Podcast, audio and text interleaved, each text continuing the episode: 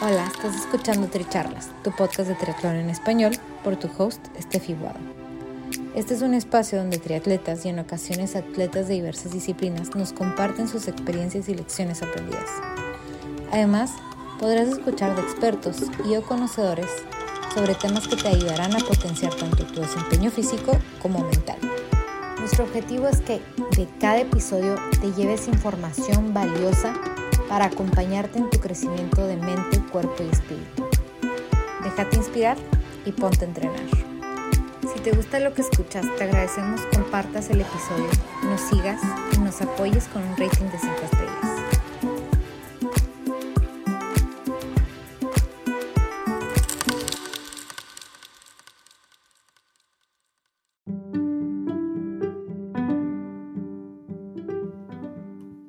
Bienvenidos al episodio 14 de Tricharlas, la pelea interna. Yo soy Steffi Guado y nuestro invitado del día de hoy es Enrique Garibay. Quique es ingeniero mecánico, candidato PhD en mecánica y atleta de alta resistencia en MTV.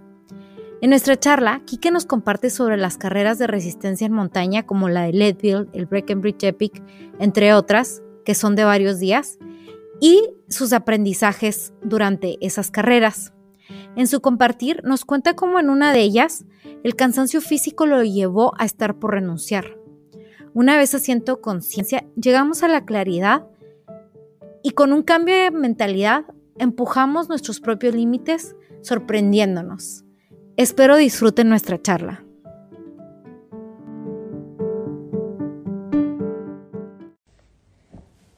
Hola a todos, bienvenidos al episodio 14 de Tricharlas. Ahora tenemos de invitado especial a Enrique Garibay, que en un momento más lo, lo van a conocer. Este, Enrique es ingeniero mecánico, está haciendo, este, está de candidato para su PhD y bueno, endurance athlete, ¿no? Viene siendo deporte de, alta resistencia y, y bueno, bici a montaña de, lo que nos va a hablar un poquito más adelante. Pero para darles un poco de contexto, les voy a contar de dónde conozco a Enrique, a Quique. Este, a Quique lo conozco toda la vida, los dos somos de Ciudad Juárez. Hola, saludos este, a mis Three Monsters. Eh, entonces, bueno, Quique y yo somos de Ciudad Juárez y estábamos en el mismo equipo de natación desde muy chicos. Entonces, Siempre fuimos personas muy constantes. Yo me fui ya más por el camino del triatlón, aunque los dos hicimos triatlón al mismo tiempo un, momento de la historia. Y, bueno, él ya se especificó un poquito más en lo, en lo de bici montaña y yo me fui un poquito más por el, por el lado del triatlón. Pero ya le, iremos preguntando también este por qué, por qué se fue por esa, por ese lado. Este, a ver si aquí está Quique. Entra. Ya te estamos esperando. y bueno, ahorita, ahorita les, les estará contando un poquito más. Ya está por entrar. Así que, la gente bonita de Juárez. Hola, hola. ¿Dónde, Steffi? Qué gusto verte.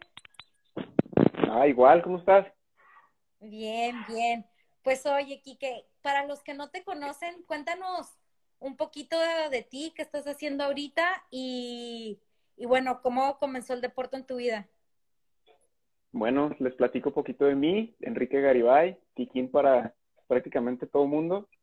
Este, ahorita me estoy dedicando más que nada, estoy haciendo un doctorado en ingeniería mecánica y cómo empecé, cómo empecé en la bici, pues de hecho empezamos juntos, Steph y yo empezamos hace, ¿qué será?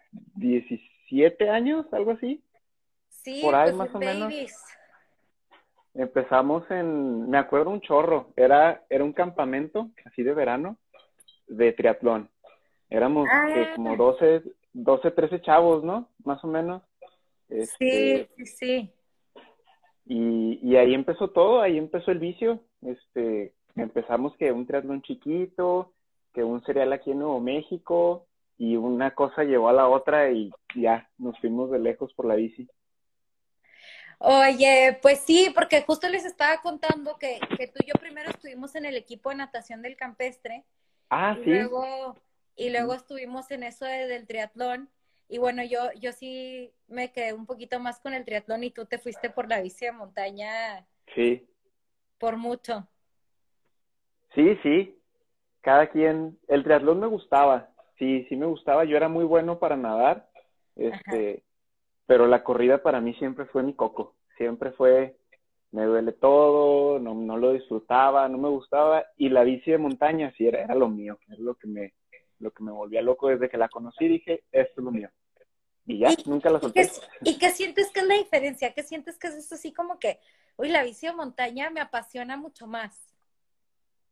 Sabes que la bici de montaña es, es una mezcla entre, entre salirte de la ciudad, escaparte de, o sea, ir tú solo perdido allá en el cerro y ese reto tuyo, personal, o sea, tú, tú solo contra, contra la montaña, ¿no? O sea, yo tengo que llegar y yo tengo que salir con mis propios medios. Es, eso es lo que me encanta. O sea, ir a perderte y que el único responsable eres, eres tú. Oye, pero ¿y, y tú sientes que, por ejemplo, en la bici de ruta no es esa misma aventura? Sí, siento que en la bici de ruta siempre pues estás en la carretera, vas en grupo, este, siempre tienes, en cualquier momento tienes una gasolinera a cual llegar por, por abasto, este, y no es que la haga de menos, sino que a mí simplemente me gusta más ir a perderme a donde no hay nadie, en la montaña. Sí. Oye, y, y bueno, justo hemos estado conversando de en, en, en donde agarraste el, el gusto por la bici de montaña, te metiste a varias carreras que son como por etapas, ¿no? También de varios días. Ajá. Sí, sí, siempre me ha gustado, ¿verdad? Pero empecé, cuando salí de la universidad, empecé a hacer carreras de que de 12 horas, que de 24 horas, eh, por equipo, solo, en dúo, y ahí fue donde dije, wow, es, esto es para lo que soy bueno y es lo que disfruto mucho, ¿no? Así es, esos esfuerzos bien largos que ya no es tanto subirte la bici y darle a gorro hasta que revientes, no, es, es todo ese proceso de administrarte, de administrarte física y emocionalmente, en, ¿cómo se llama? Alimentación, todo ese proceso que son un chorro de horas, ahí es donde, donde me enamoré, ¿no? De esos retos así súper largos. O sea, es que yo creo que muchos de los que estamos escuchando por aquí, cuando dices 24 horas, ¿a qué te refieres?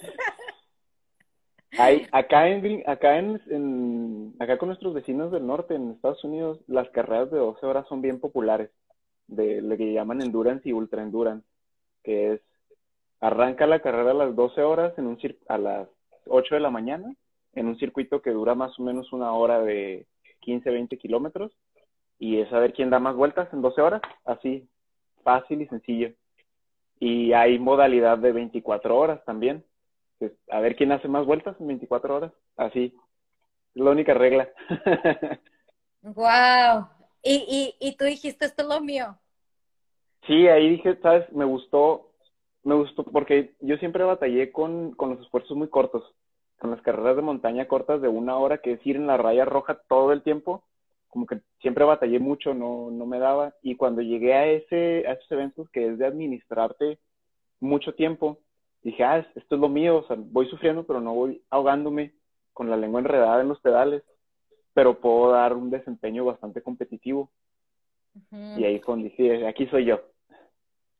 Oye, Quique, y, y bueno, en el, en el proceso de, de, de, cómo fuiste encontrando eso, también te fuiste apoyando en una red, o sea, en una red de contactos, ¿no? Cambiaste de coach a algo más específico a la montaña, este, no sé cómo, cómo son tus entrenamientos, entrenan presencial, siempre así online. Sí, primero cuando recién salí de la universidad tenía un entrenador que era, bueno, siempre ha sido online, ¿no? Aquí, aquí en la región no tenemos entrenadores, pero él estaba en México, este, Ray Esparza, si nos está escuchando, un saludo. Eh, era, pero él estaba más enfocado en ruta, en competencias de ruta, competencias de etapa, nacionales, este, eh, clásicas de un día, cosas así. Y con él el objetivo era prepararnos para Leadville en el 2014. Y en ese mismo año también empecé a correr las de 12 horas y así, conocí a otro entrenador con el que trabajo ahorita, Jay English de Elevate en Albuquerque, que fue el que me, empezó a, pues empezamos a platicar y a conocernos como rivales en realidad. Corríamos en dúo, corría con un compañero contra él y otro amigo de él, que ahora son amigos muy cercanos. Qué ironía, ¿no? Este, y, y, ahí fue donde empezamos a empatar y, oye, pues él es entrenador, él sabe, él conoce este medio, que es lo que a mí me gusta. Vamos a intentar a ver qué, qué pasa y pues sí, se dieron muy buenos resultados ya en los, en los años siguientes. Oye, Kiki, cuéntanos así de, de, las carreras así, esas más memorables que tienes. ¿Cuál, cuál crees que ha sido así una que, que dices tú, wow, me quedo con esta experiencia a lo máximo? Se la recomiendo a todo mundo. o, que te haya retado a ti como atleta y quisieras compartir algo de esa, de esa vivencia. Ajá. Yo creo que te puedo recomendar, te puedo platicar de dos carreras. La que platicábamos la otra vez, así la carrera que más me ha dejado algo a mí como persona, que más me ha hecho crecer, fue este la Whiskey 50 en es en Arizona, en Prescott, Arizona. Este, y es un evento que es, es un maratón de montaña, pero es parte de un serial profesional. Es, cada, cada evento son tres días, en el que el viernes se corre un, un criterio eh, en el centro del pueblo, que es como de exhibición, lo corren nada más los ciclistas profesionales y es, es muy cortito, dura veintitantos minutos, pero súper intenso. Y luego el sábado se corre el maratón amateur, por así decirlo, que es de entrada libre, y el domingo corren en el mismo circuito, eh, nada más los profesionales. Este, y es un super evento que desde que empieza el viernes en la mañana hay conciertos, en, o sea, cierran la ciudad, hay conciertos, este, hay una, hay exposición de, de marcas, hay vendimia, hay de todo, ¿no? Entonces, todo el evento y, y, toda esa convivencia, pues en el ciclismo de montaña es súper fuerte y súper arraigada, ¿no? Es una fiesta de tres días que todos vamos a pasarnos la suave, todos vamos a, pues haces la carrera y es, al evento del sábado asisten dos mil personas y a la carrera okay. profesional del domingo corren ciento y tantos. Entonces, como esa parte del evento te deja mucho, ¿no? Eh, ir a un evento tan grande, tan mediático, con televisión, este, con artistas, con, con de todo, pues te cambia un chorro la perspectiva de lo que es el deporte, ¿no? Porque uno está acostumbrado a ir carreras que vas, de formas, corres, se acaba premiación y ya va. Y este no, o sea, es una fiesta de tres días completa. Y aparte, ese evento yo lo he corrido dos veces y fue en el que yo dije, ¿sabes qué? Quiero probarme como profesional, quiero retarme, quiero dar ese brinco al siguiente nivel. Y yo aquí local tenía más o menos buenos resultados este, aquí local, podios, primeros lugares, top 5 siempre. Y fui allá el primer año a terminar en penúltimo y el segundo año a terminar en el setenta y tantos de cien. Entonces fue así como que, wow, la aterrizada de, del cielo al suelo en, en un día, ¿no? Este, donde sí te das cuenta que, wow, el mundo es bastante grande. Y yo creo que esa, ese golpe de humildad no te lo da la vida en ningún otro lado. O sea, cuando te choca tan frente a la realidad, no, no te lo vas a encontrar yo creo que en ningún otro lado así tan dramáticamente. Y es una de las experiencias más grandes, ¿no? Saber que, que siempre hay un pez más grande que tú, pero como yo mismo mejoré de un año a otro más de, no sé, 20%, este, siempre puedes dar más y puedes mejorar más. Me imagino que para cuando tú tomaste la decisión de ya competir como pro, también fue para ti como, ok, ¿qué cambios en mi vida tengo que hacer? ¿no? Uh -huh. O sea, si ya quiero estar a un nivel más competitivo, de ir, que quiero ir por un podio a lo mejor, o mi, mi récord personal, este, bueno, también ya es alinearte con, con cierto estilo de vida, ¿no? Claro, claro, fue lo mismo que, ajá, y yo creo que tú lo viste cuando empezaste a hacer triatlones más grandes, que ya no es lo mismo entrenar tú como amateur, que pues haces espacios adentro de tu vida, para entrenar, pues, descansas cuando puedes, hay días que simplemente no, no puedo entrenar y no entrenas. Cuando quieres dar ese brinco al siguiente nivel, ya tu vida casi casi tiene que girar alrededor de tu entrenamiento, porque son pues las veintitantas horas de entrenamiento, son las horas de descanso que van junto con ese entrenamiento, la dieta, el equipo, la terapia, son un chorro de cosas que a la hora de la hora pues sí, tienes que estar dispuesto a dedicarle 50, 60 horas a la semana nomás a eso y hacer lo demás segunda prioridad. Claro, claro. Y, y, y bueno, sí, me, me, me, quedo con eso bastante. Y además de, de, tu otra carrera que nos estabas contando, que es así por etapas, este, de donde llegamos al título de, de, de esta... De esto. De este, de este episodio. Cuéntanos un poquito de, de esa, de esa anécdota. Sí, yo creo que esa es la, la mejor y la peor semana de mi vida. este, y es una carrera que a, todas, a todo mundo que le dé a la bici de montaña, yo se la recomiendo como algo que tienen que hacer en su vida. Entre más pronto mejor. Es la Break Epic en Colorado. Es una carrera de, en Breckenridge, Colorado. Es una carrera de seis días de, de montaña. Son seis etapas. Todas las etapas son relativamente cortas. Este, ninguna etapa es más de 80 kilómetros. y hay una etapa que es de veintitantos. Pero Colorado es muy famoso por tener pistas muy técnicas muy, y en los dos lados de, muy técnicas, que es mucha habilidad tanto para subir como para bajar, pero también muy divertidas. Pistas de vereda, kilómetros interminables, este, hay una, hay una bajada, uno de los días hay una bajada de casi hora y media, de pura vereda, rapidísima, nunca casi ni tocas los frenos durante 40 minutos.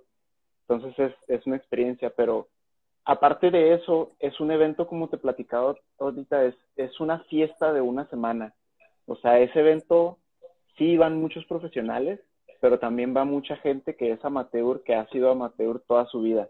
O sea, que lleva en el ciclismo 10, 15, 20, 30 años y que lo hace porque lo ama, ¿no? O sea, voy a Break Epic porque quiero retarme durante seis días, pero también quiero ver estos paisajes increíbles de las rocallosas en Colorado que te toca subir a, a 3.600, 3.800 metros sobre el nivel del mar y prácticamente el mundo completo se ve para abajo, este, con unas secciones o unos este, pasos de montaña históricos que terminas la etapa y el día y en la tarde que es la premiación, este, te toca pues una plática del lugar, ¿no? De, del, del recorrido que hicieron y es no, pues hoy pasamos por una ruta viejísima de intercambio de pieles cuando conquistaron América. Hoy pasamos por un, por un lugar sagrado de los indígenas locales. Este, y cada día, o sea, son seis días de historias y de cosas, más lo que te cuenta la gente que ha corrido la carrera diez veces. Entonces, esa parte de la, de la carrera es, es hermosa y es una experiencia que todos deberían de vivir. Y aparte, es una semana durísima, es una semana pesadísima donde todos los días tienes altimetrías de más de 1500 hasta 3000 metros en un solo día de wow. acumulada. Y el día más duro es el quinto, o sea, cuando ya traes todo encima, te toca este una etapa que son 28 kilómetros, una cosa así, pero subes 1800 metros. Básicamente es una pared de subida, una bajada y ya se acabó. y ahí fue lo que te platicaba el otro día, que ya en el kilómetro me faltan como dos o tres para llegar. Subes a Wheeler Pass, bajas y llegas a otro pueblito que está cerquita de donde es todo el, todo el show y te regresas por puro single track. Está entretenido, está divertido, pero ya vienes bien fastidiado, cansado y faltando dos, tres para la meta. Llega un momento en que ya me dolían las piernas, me duele la espalda, me duelen las manos, me duele la cabeza de hambre. Ya no quería saber nada. Alguien me pidió pista ok, me orillé, me bajé de la bici, saqué mi teléfono y ni siquiera pensé en hacerlo, o sea, simplemente lo hice. Revisé dónde estaba la gasolinera más cercana y dije, ya, me voy a, voy a salirme de la pista, voy a cruzar la carretera y voy a pedir un Uber o algo para que vayan por mí porque ya no quiero nada. No quiero saber nada de este, de esta carrera. Y justo antes de, como que ya de, pues empezar a caminar para allá, dije, bueno, vamos a ver cuánto nos falta. Y vi que me faltaban dos kilómetros de pista y, ok, ok, creo que, creo que sí voy a terminar. Creo que me sale más barato llegar a la, a la meta que, que llegar a la gasolinera. Pero ese, ese, ese punto de que te derrota una carrera al punto de decir, o un evento, o como lo que sea, de decir voy a abandonar o ya no puedo más, es algo que te que yo no había enfrentado yo creo que en ningún otro evento, este, por lo menos en muchos años. Y, y ese tipo de choques de, de carácter o de, no sé cómo llamarlo, pues no te los encuentras en otro lado, ¿no? No te los encuentras en tu vida profesional, no te los encuentras en tu día a día y hacen que todos los demás retos de tu vida sean un poquito más chicos. Dices, si pude hacer eso, si pude terminar esa monstruosidad de evento, pues este reto que tengo ahorita enfrente es nada, ¿no? O sea, lo tengo que poder hacer. Entonces, por eso yo recomiendo esa carrera, porque es un evento muy bonito y porque de verdad te va a enfrentar contra ti mismo al máximo. Sí, y, justo es lo que, lo que conversamos, ¿no? O sea, llega un momento en el que tú ya renunciaste por un momento en tu cabeza. Exacto. Pero es esa pelea donde, bueno, es que la fatiga es física, me siento mal a lo mejor, pero, pero luego dices tú, pero son dos kilómetros más, o sea, ya voy en el quinto día. O sea, Exacto. No hay manera que no lo voy, o sea, hasta por el ego, ¿no? De decir. Por orgullo. No voy a echar a perder este cuatro días y medio por un ratito de que me dio la pájara. Y, y bueno, o sea, al final de cuentas, esa fortaleza de, de, de demostrarte a ti mismo también, el cuerpo siempre puede un poquito más, ¿no? Sí, cuando siempre todos, cuando entrenas, siempre dices, bueno, voy a hacer 10 intervalos. Y en el décimo es, ya, ya no quiero más, ya, ahí muere. Esto es mi límite. Pero hasta que no llegas a un evento así, dices, el límite no está en 10 intervalos, está en 20, en 30, nunca sabes, porque hasta que no llegas a un, a un choque de fatiga tal, no te das cuenta que tu límite siempre es como que imaginario, ¿no? O sea, siempre, siempre puedes más que lo que tú crees que puedes. Oye, y luego me da mucha risa porque ahorita me estaban, estaban preguntando por aquí, este, ¿y el chupacabras? Y, y el, el famosísimo chupacabras. Yo sé que para ti, en, en uno de tus blogs escribiste que, que, el chupacabras ya no era un reto para ti. Sí, lo que, pasa es que, mira, a todos Ajá, ahí. No, mira, es que el, chupacabras es una carrera de un día, son 100 kilómetros, pero afortunado, desafortunadamente, por lo menos aquí en nuestras montañas, tenemos nuestra red de, de, de veredas eh, es relativamente plana y no es tan complicada como en otros lados. Entonces, en realidad el chupacabras es un reto muy personal, es un reto que haces tú, porque son 100 kilómetros que si agarras, si haces todo bien, tu alimentación, tu ritmo y todo, no tienes mucho problema en terminarlos. O sea, por eso tiene, el chupacabras tiene un, un rate de, de gente que lo termina bastante alto. O sea, en realidad de mil que se inscriben, terminan 900 y Este, por eso mismo, porque son pocas cosas que pueden salir mal en un reto como el chupacabras. Lo que lo hace difícil es la competencia, es hacerlo rápido, es lo hice el primer año, el año que entra le quiero bajar 10 minutos. Eso es lo que hace difícil al, al chupacabras, no tanto terminarlo. Y a mí me gusta el reto que el evento, o sea, terminarlo sea un reto. O sea, llegar a la meta, eso sea lo difícil. Ok, y por ejemplo, este de Breckenridge que nos estabas contando, fueron cinco o seis, días, dijiste. Seis días. O sea, que parte del, del, día quinto que ya estabas así cansadísimo lo que le sigue, ¿cómo continuaste para el sexto día? O sea, el, el sexto día, yo creo que los organizadores se apiadan de uno y el sexto día es un día muy fácil. Es un día con una ruta muy sencilla. Es relativamente corta, no me acuerdo de los kilómetros, eran creo que 40, una cosa así. Y son 20 de subida y, y 20 de bajada, pero está, es, es un, día sencillo. Este, subes, no me acuerdo cómo se llama la subida, pero bajas por un camino muy famoso que se llama Gold Rush, que es una vereda, es más larga que, que inclinada y está súper divertida, ¿no? Es este muy baja habilidad, con caminos peraltes, es parte de una red de caminos que son como de parque de, de downhill. Entonces, no batallas, te dejas ir y ya es como que el postre, ¿no? Ya es el, es la cerecita así, ¿no? Para que te, vayas contento. te lo dices fácil, pero no sabes lo que es para mí eso, ¿eh? no, créeme que eso sí está fácil. Tú te aventaste el chupacabras. Está más fácil que eso. Yo, yo el chupacabras creo que los terminé llorando. O sea, ¿qué, ¿qué hago aquí? ¿Por qué me hago esto a mí misma?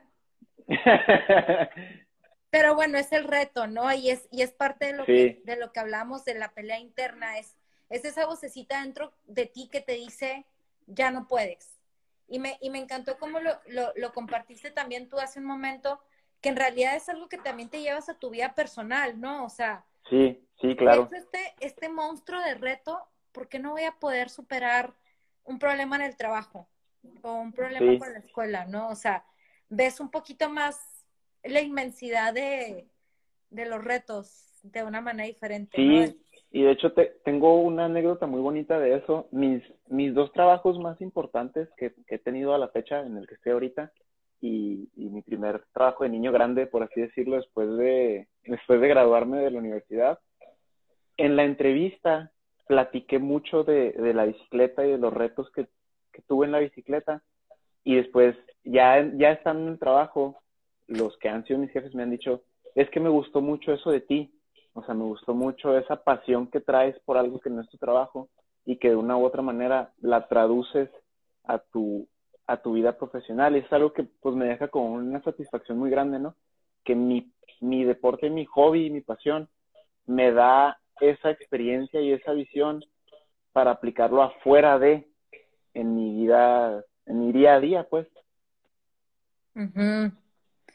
Sí, me encanta, me encanta eso porque es algo que, que dices, que, o sea, que qué rico poder también transmitirlo a otras personas, ¿no? O sea, que, que algo que me llena tanto lo puedo transmitir y se puede ver reflejado de manera positiva en otras áreas. Claro, claro.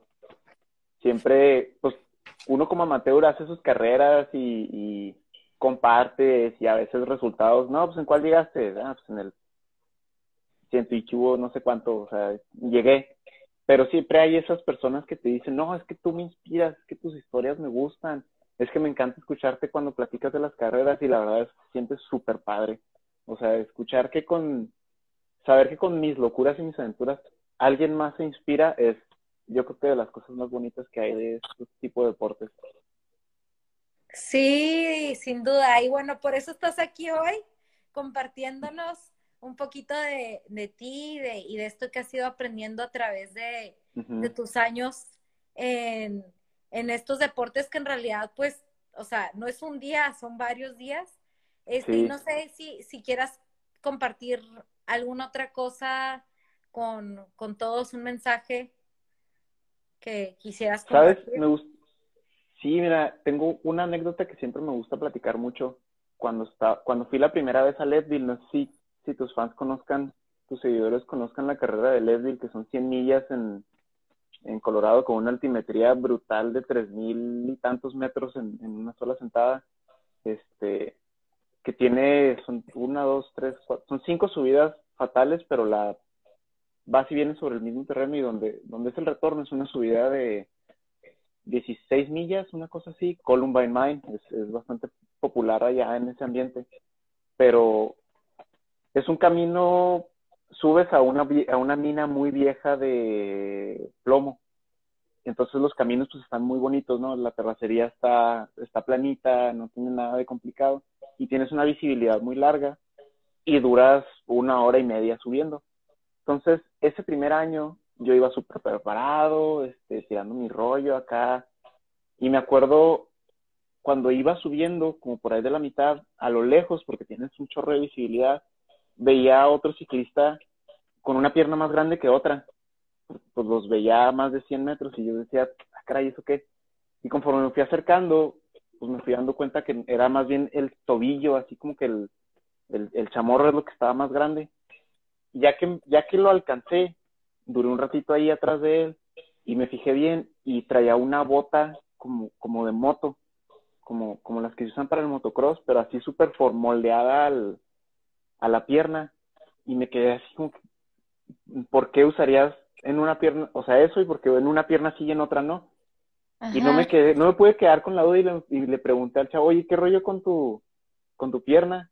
Y me dice, no, es que entrené muy duro para esto y me quebré el tobillo la semana pasada y no iba a dejar pasar la oportunidad y yo. y fui a que me hicieran una bota de fibra de carbón y yo me quedé, ok, yo me voy sintiendo a todas y me seguí, y me seguí subiendo, pero sí te, me cambió el chip así de, wow, o sea, unas veces te pones algunos, algunas excusas o algunos peros y te das cuenta que hay personas que hacen cosas increíbles, este, más allá de lo que tú te imaginarías y sí fue así como que también, wow, ok, este, bravo, carnal. Sí, no, o sea, es el, el, no, no, no hay límites, ¿no? Los límites a los Ajá, no, no hay límites para nada. Me encanta. Es, increíble. Bueno, Quique, este, muchísimas gracias por, por tu No, a ti, a ti, muchas gracias. Este, y por compartirnos un poquito más de, de, de ti. Entonces aquí le, le, le, le hice a todo mundo que mejor bici de montaña en vez de triatlón. No, no, no, no. Cada quien zapatero a sus zapatos. no, eso es verdad. Este, pero bueno, yo no sé por qué dices que correr, no, al rato te veremos en un Ironman, estoy segura. Ya sé, ¿verdad? Siempre, eso, este tipo de cosas, eso pasa. O sea, un año dices, no, yo eso nunca. Y el año siguiente ahí lo estás haciendo bien apasionado. Sí, sí, sí. Eso, eso decía yo también. Haz tu primer Ironman y vas a ver qué vas a querer hacer el segundo. Y yo, ahorita te digo, sí. Ajá. Cuando, te, cuando llegas a la meta dices, no, para nada, ya estoy satisfecho. Y al día siguiente. Exacto. ¿Cuál va a ser el próximo? Ya sé, pues el próximo reto para mí, ahorita con la, con la bendita pandemia, pues está difícil poner cosas en la mesa, pero quiero hacer bueno, esta, precisamente esta carrera que he hecho varias veces, el Paso Puzzler aquí, el, aquí con los vecinos, es también una carrera de montaña en terreno súper complicado y ha sido uno de los eventos de un día que más me gustan y es la que tengo así, este, e-, en la mira pues próximamente. Súper, pues a ver cuándo se me hace volver a una de esas carreras, por lo pronto. Ya sé, ya sé. Por lo pronto me Cuando gustes ya sabes. cruz, cruz. todavía, todavía no supero los traumas, no, no es cierto, ahí la llevo. Oye, pues nada, que un gusto como siempre y estamos en contacto. Saludos. Saludos, un gusto para mí venir a platicarles un ratito. Adiós. Bye.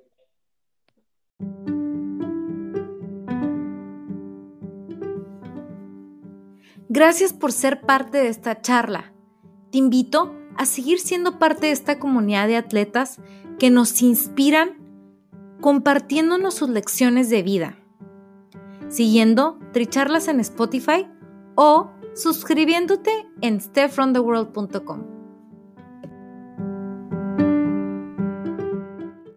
Gracias por ser parte de esta comunidad de atletas inspirando atletas. Este espacio es traído a ustedes en colaboración con Ojana Triathlon donde atletas de todo tipo nos comparten sus experiencias y lecciones aprendidas a través del deporte. Los invito a suscribirse al podcast y ponerse en contacto conmigo a través de la página en Instagram de Tricharlas, donde me pueden dar sus comentarios, sugerencias, si conocen alguna persona que tiene una historia para compartir con nosotros. Y estamos en contacto.